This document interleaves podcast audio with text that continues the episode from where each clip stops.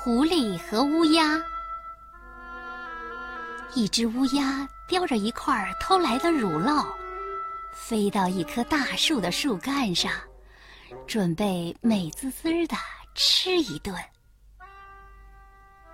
这时候，一只饿着肚子的狐狸正好从大树下经过，它闻到了乳酪的香味儿。抬起头一看，立刻想出了一个坏主意。啊，是乌鸦小姐在上面啊！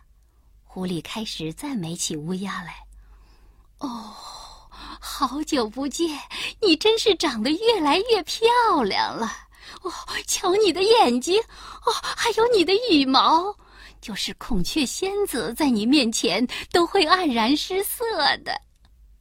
哎呦，还有你那美妙的声音，就是百灵鸟的歌声也没法跟你比呀。”可爱的小姐，今天能够见到你，我感到万分的荣幸。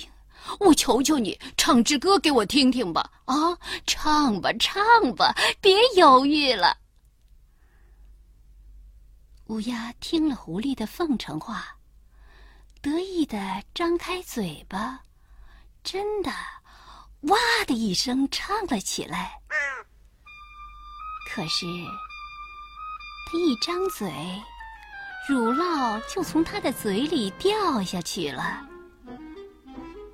等在树下的狐狸立刻接住了掉下来的乳酪，一口把它吃了个精光。